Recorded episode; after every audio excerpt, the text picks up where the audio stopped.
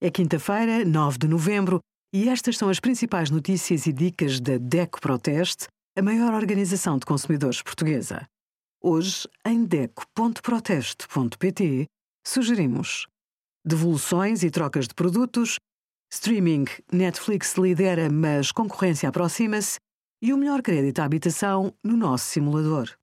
A proposta de lei aprovada em Conselho de Ministros sobre a Lei do Tabaco previa alterações a partir de outubro deste ano, mas a medida foi adiada.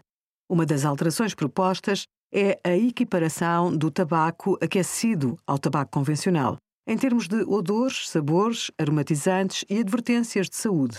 O diploma legislativo e a data da entrada em vigor ainda não estão definidos. Também está previsto que sejam redefinidos os espaços com máquinas de venda automática. As novas proibições de venda de tabaco devem vigorar a partir de janeiro de 2025. Obrigada por acompanhar a DEC Proteste, a contribuir para consumidores mais informados, participativos e exigentes. Visite o nosso site em deco.proteste.pt.